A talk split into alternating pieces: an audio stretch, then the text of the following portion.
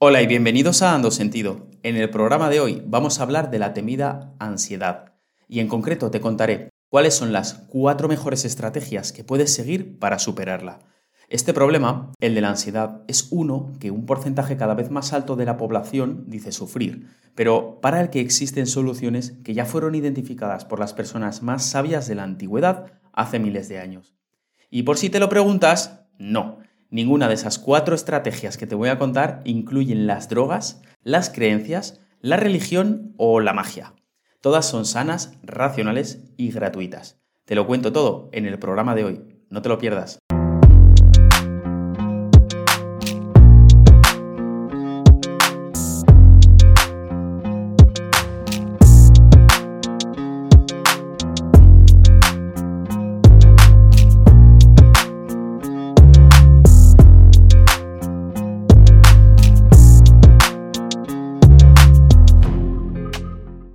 Si estás sufriendo últimamente de ansiedad, si la inseguridad, el nerviosismo, el pánico, el malestar físico, el caos mental se han convertido en algo familiar para ti, o si a lo mejor te han acompañado toda tu vida, hoy estoy aquí para decirte que no estás solo, que no estás sola, que no desesperes. Lo que sientes, por lo que estás pasando, es absolutamente normal. Es algo que ha acompañado al ser humano desde que la especie apareció en este planeta. Y es precisamente por esto que las personas más sabias, más iluminadas de la antigüedad, ya pusieron sus mentes al servicio de encontrar soluciones a este hecho inevitable de la vida, a lo que Buda llamaría dukkha, a la insatisfacción inherente al hecho de ser un ser humano.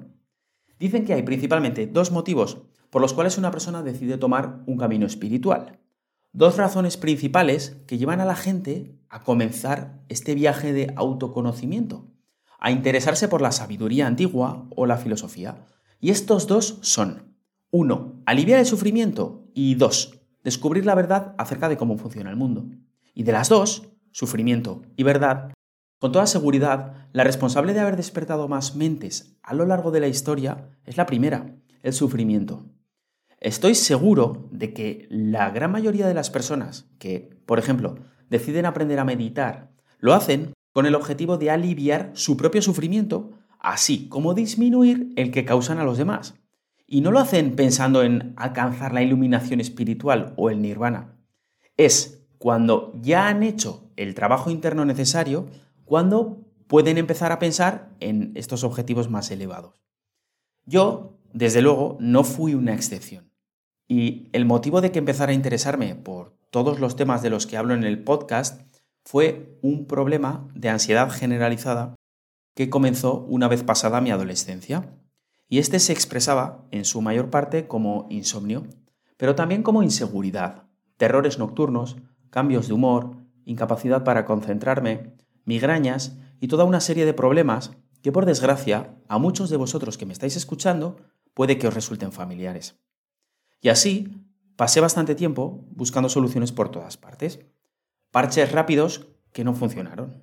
Hasta que, llegada a la más absoluta de las desesperaciones, y dominado por la ansiedad, el agotamiento, la falta de sueño, el descontrol mental y físico que me causaban los relajantes musculares que tomaba para intentar dormir, decidí un día probar a hacer eso que llamaban meditación, y que entonces sonaba bastante esotérico, pero que siempre había despertado en mí como un punto de curiosidad.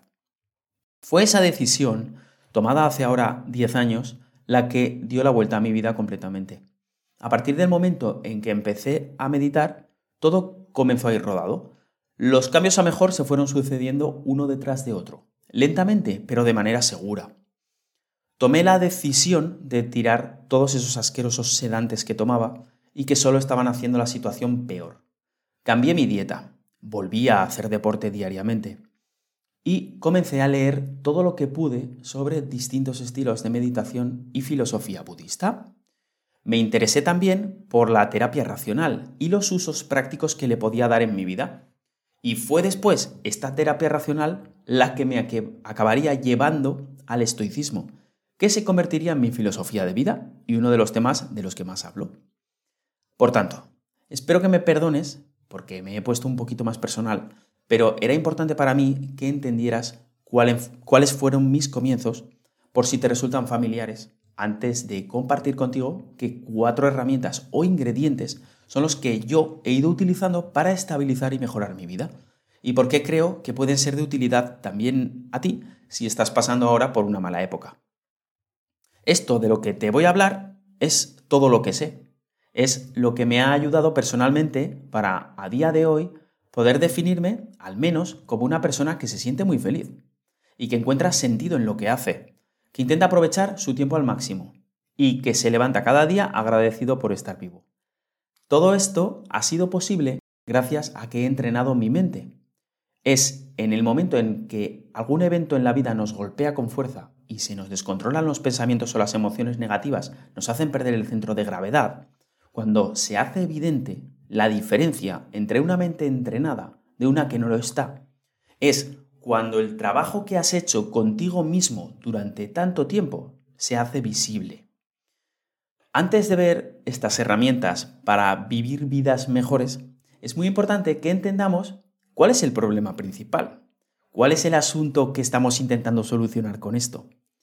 Y para eso tenemos que mirar dentro de nosotros mismos. Y lo haremos desde el punto de vista budista. La situación es esta. Todos vivimos nuestra vida en una continua narrativa mental. Estamos pegados a una rutina, un modo de vida que nos ofrece una sensación de seguridad, de orden, de permanencia, que en última instancia no es real. Y es que todo está cambiando siempre. La permanencia que damos por segura en todo es una ilusión, porque todo es impermanente. La seguridad es algo temporal. El desorden el caos, siempre está esperando a la vuelta de la esquina. Lo único constante es el cambio. No importa cuánto hayas logrado en la vida o lo feliz que te sientas ahora, algo, antes o después, va a ir mal. Solo tienes que sentarte y esperar. Verás, como por muy bien que estés ahora, es solo cuestión de tiempo que ocurra algo que no esperes, que enfermes, o que envejezcas, que te enfades, que te canses, que te aburras. No nos gusta, pero esto es así. Y esta es la primera noble verdad de Buda. La vida es insatisfacción o dukkha. Por tanto, esta ilusión de continuidad, de permanencia, se ve antes o después abruptamente disuelta. Son esos momentos en los que sufrimos una pérdida de un ser querido, o nos despiden de un trabajo que apreciamos, o cuando tenemos un accidente pequeño o grande, contraemos una enfermedad, sufrimos un dolor físico fuerte, cuando entramos a una operación o cuando tenemos claustrofobia y nos meten a una máquina a hacernos una resonancia magnética, cuando a lo mejor tenemos que hablar en público, etcétera, etcétera, etcétera. Es en estas situaciones cuando haber dedicado tiempo a aprender a meditar y haber trabajado tu narrativa mental puede marcar la diferencia entre sufrir un desastre emocional o demostrar resiliencia y ofrecer una respuesta inteligente y calmada ante estas situaciones desfavorables. Sin más, comienzo entonces a contarte brevemente estas cuatro herramientas que cambiaron mi vida y que creo también pueden cambiar la tuya. Y empezaremos, como no, por la meditación. Y aquí seré breve, lo voy a decir clara y rápidamente. La meditación es un superpoder. Todos vamos por la vida perdidos en nuestros pensamientos, en una continua narrativa mental. Es nuestro modo por defecto, es el que desarrollamos desde pequeños. Estamos siempre pensando sin saber que estamos pensando, identificados con nuestros pensamientos, los que aparecen en nuestra mente. Pensamientos sobre, como la ciencia ha demostrado, los que no tenemos ningún control. A menos que sepas meditar, no hay alternativa. Eres siempre un rehén de tus pensamientos. El mayor descubrimiento que viene con la meditación es que ese ego, ese mini yo que está dentro de tu cabeza y que a veces puede ser tan desagradable, haciendo juicios continuos sobre ti, sobre los demás, es algo que se crea momento a momento, pensamiento tras pensamiento. Por tanto, no tienes por qué creerte todo lo que diga. No tienes que identificarte con cada cosa que aparezca en tu mente. Esa es la principal enseñanza de la meditación y no otra. Saber meditar es añadir un control de calidad continuo a tus pensamientos, ayudándote a elegir cuáles son los que te ayudan en tu vida y cuáles no, dándote tiempo para responder en lugar de reaccionar a los eventos externos. La meditación te da un grado de libertad imposible de alcanzar de otra manera. Esta es la herramienta mágica que le dio la vuelta a mi vida. Así que, si quieres por tanto comenzar a descubrir el poder que puede tener la meditación para cambiar también la tuya, tienes un capítulo del podcast dedicado a cómo empezar una práctica de meditación desde cero. Y además, tienes también meditaciones guiadas en MP3 para descargar en mi página juliojiménez.org y en mi canal de YouTube. La segunda herramienta de la que he hecho uso en mi vida ha sido la terapia racional, también llamada terapia cognitiva, de la que ya he hablado en detalle en este podcast en un capítulo anterior. La terapia racional es un tipo de terapia cognitiva de mucho éxito en la psicología actual y que se basa en la idea de que son nuestros pensamientos acerca de lo que nos ocurre y no lo que nos ocurre lo que nos causa las emociones negativas.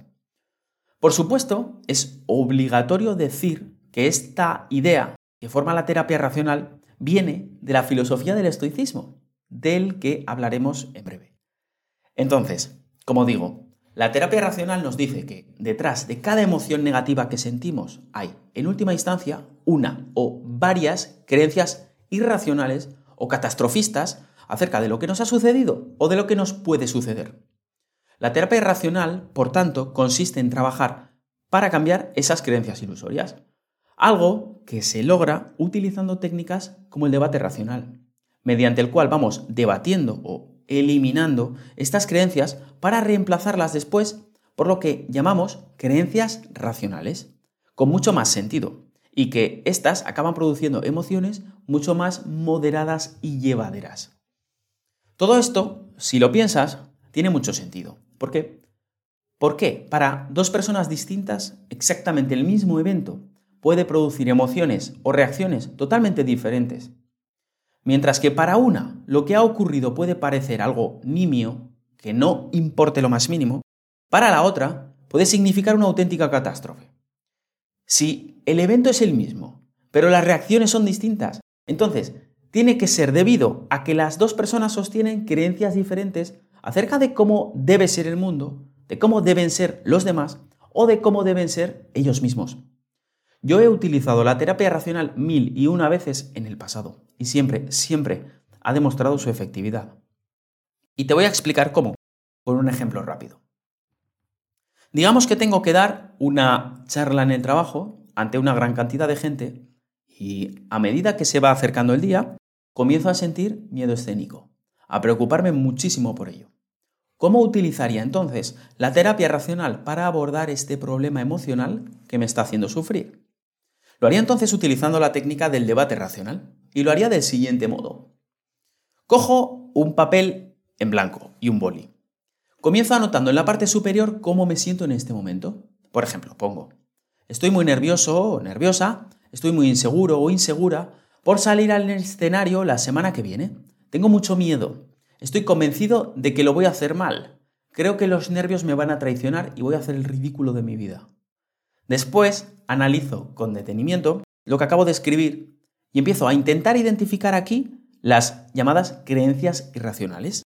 Me pongo por tanto el sombrero de cazador de creencias irracionales y salgo a la busca de estas en lo que acabo de escribir, en lo que estoy sintiendo.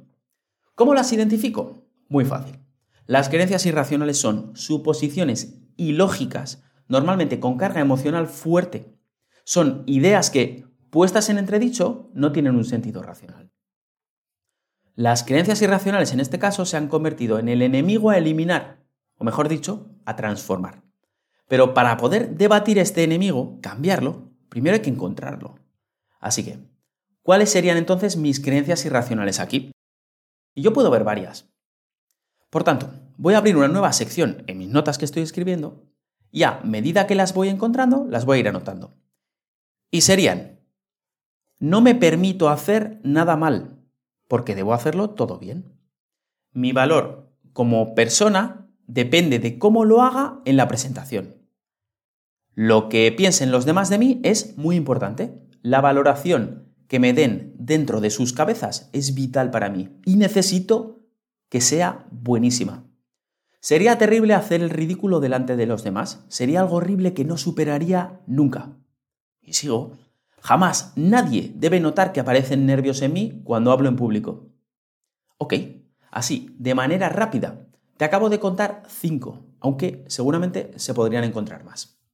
Y una vez identificadas estas creencias irracionales, podemos comenzar entonces el proceso del debate. Y ahora lo que voy a hacer para debatirlas es analizar de manera desapasionada esta lista que te acabo de dar. Y lo voy a hacer intentando hacerlo con lenguaje plano, racional, describiendo la realidad sin insertar juicios de valor o emociones en ello. Así, puedo pensar, por ejemplo, que no estoy obligado a hacerlo todo bien. Puedo fallar en las cosas que hago. Y en ningún sitio pone que si no hago bien las presentaciones en público no valgo como persona. El valor de una persona no se mide por cómo hace lo que hace. En todo caso, eso determina simplemente lo bien o mal que hace una acción, pero en ningún caso su valía. Y seguimos. Lo que piense la gente de mí o de cómo hago las cosas tampoco cambia para nada mi valor como persona. No es sano que derive la valía que me doy a mí mismo de la opinión de los demás. Si pienso esto, me estoy equivocando y es un punto de mi personalidad que voy a tener que trabajar. Otra. Si me pusiera nervioso e hiciera mal todo, si lo peor ocurriera, si toda la presentación fuera un auténtico desastre, lo superaría. Igual que he superado muchas otras cosas. Podría seguir con mi vida exactamente igual que antes. Tendría mi familia, mis amigos, mi trabajo, mi casa, mis aficiones, mis gatos. Nada de todo eso cambiaría porque no diera bien la charla, por lo que, aunque pasaría algo de vergüenza inicial, lo acabaría superando, seguramente en un tiempo muy breve. Y si por haberlo hecho mal me despidieran del trabajo, quizá debería plantearme si ese es el trabajo de mi vida, o si quiero trabajar para una empresa que valora a sus empleados bajo esos estándares. Si alguien me deja de hablar o pierdo algún amigo por ello, lo mismo se aplica, que les den. No sigo, porque creo que se ve claramente el patrón que estoy siguiendo, ¿verdad? Con todo eso, haría otra sección en mi papel y empezaría a escribir las creencias racionales resultantes del debate que acabo de realizar y que sustituyen, van a sustituir a las irracionales. ¿Y qué serían? 1. Soy un ser humano falible y por tanto me permito hacer las cosas mal. 2. Mi valor como persona no se mide por cómo hago como lo hago dando presentaciones. 3. Lo que piensen de mí los demás en última instancia no importa en absoluto. 4. Si lo hiciera mal por nervios, si todo fuera terriblemente mal, lo acabaría superando y mi vida continuaría. 5. Ponerse nervioso es algo natural, humano, y nada de lo que deba avergonzarme o temer. Ahora, si voy repitiendo este ejercicio por lo menos una vez al día, durante varios días, el resultado esperado y el que reportan cientos de miles de pacientes de terapias cognitivas es el de cambiar una emoción fuerte, como el pánico o la ansiedad severa, por una mucho más moderada y llevadera, como simples nervios o excitación. Esta estructura de ejercicio que te acabo de contar se puede llevar a cualquier evento que nos ocurra. Esto era solo un ejemplo.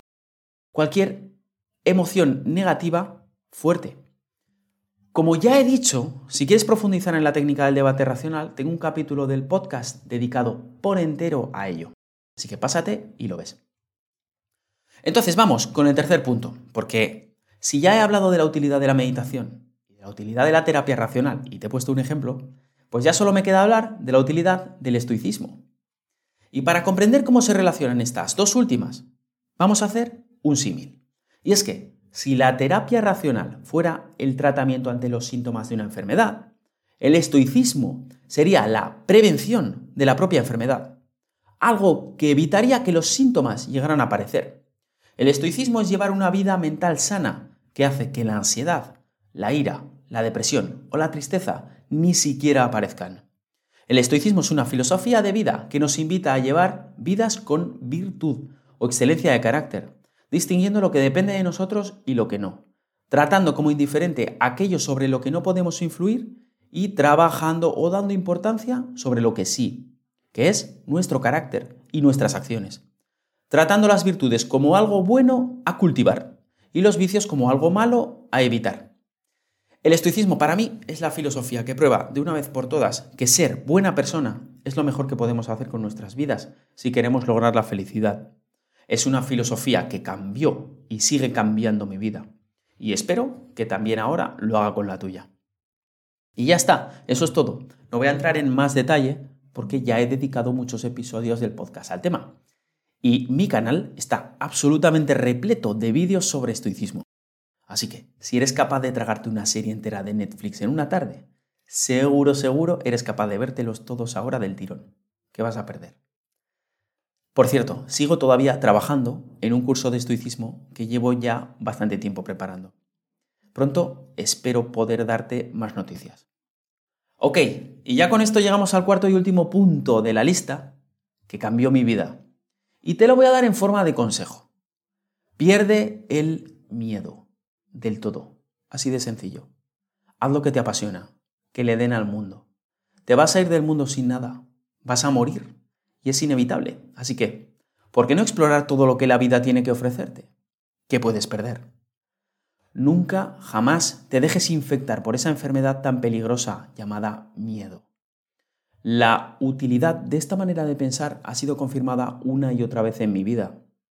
Recuerdo haber visto un discurso de Jim Carrey que me impactó mucho. Jim hablaba de la vida que había llevado su padre. Por lo que él cuenta, su padre era un tipo capaz de hacer reír a todo el mundo. Era una persona a la que se le daba muy bien hacer comedia. De cualquier cosa, en cualquier momento. Conociéndole, estaba claro que el padre de Jim había nacido para ser humorista. Era lo que le hacía más feliz.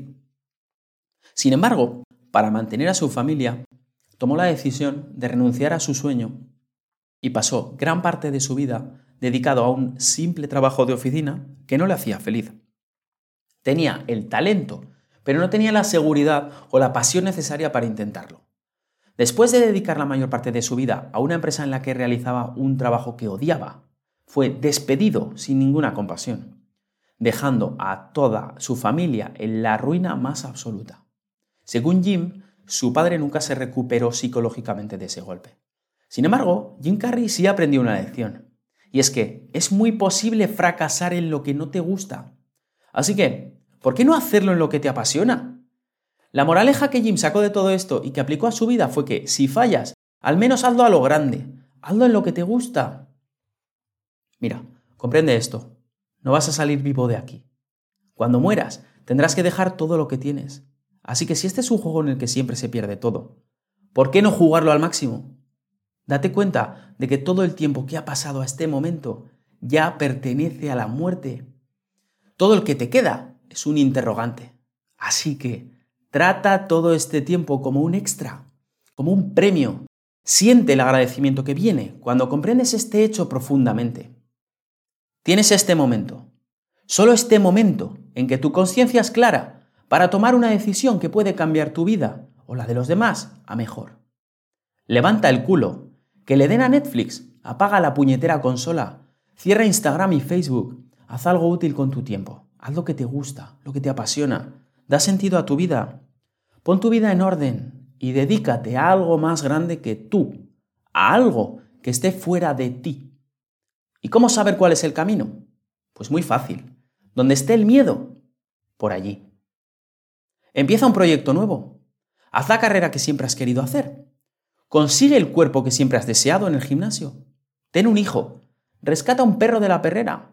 Salva una colonia de gatos. Monta un comedor para gente sin techo. Dona dinero a la gente de Ucrania. Aprende a tocar ese instrumento que siempre has querido saber tocar. Baila. Sal a la naturaleza. Haz lo que sea. Pero nunca, nunca, jamás dejes que nadie te diga lo que puedes y no puedes hacer. Si tienes un sueño, ignora lo que opinan los demás. Y terminaré haciendo un apunte importante. Todo esto de lo que te he hablado hoy supone trabajo, compromiso, pero todo lo que merece la pena en la vida conlleva trabajo. Esto es lo que lo hace más satisfactorio. Y otra cosa, ten en cuenta algo. Los momentos con una fuerte carga emocional en los que la mente y el cuerpo se descontrolan y el desastre amenaza, no son los momentos en los que tienes que ponerte a aprender a meditar o a leer filosofía. Porque esto trabajar en tener una mente entrenada, es mejor hacerlo cuando las cosas van bien, cuando las cosas están calmadas. Es algo que es mejor integrar en tu día a día, convertirlo en una rutina. Así que, mejor ponte ya las pilas. Puede dar algo de pereza empezar, pero míralo así. Ahora que conoces el camino que lleva a mejorar tu vida, solo tienes que empezar a caminar, un paso tras otro. Y si un día te desvías, no pasa nada. Vuelves de nuevo y ya está. Un paso tras otro. Esa es la mejor manera que conozco de dejar atrás el sufrimiento. Esa es la mejor manera de alcanzar la verdadera felicidad. Y hasta aquí el programa de hoy. Y me despido, como siempre, con una frase. Y esta es, serás juzgado por aquello que haces, por los que no pueden hacer nada por ti. Muchas gracias por verme, muchas gracias por escucharme. Nos vemos el próximo programa. Cuídate por favor. Un abrazo.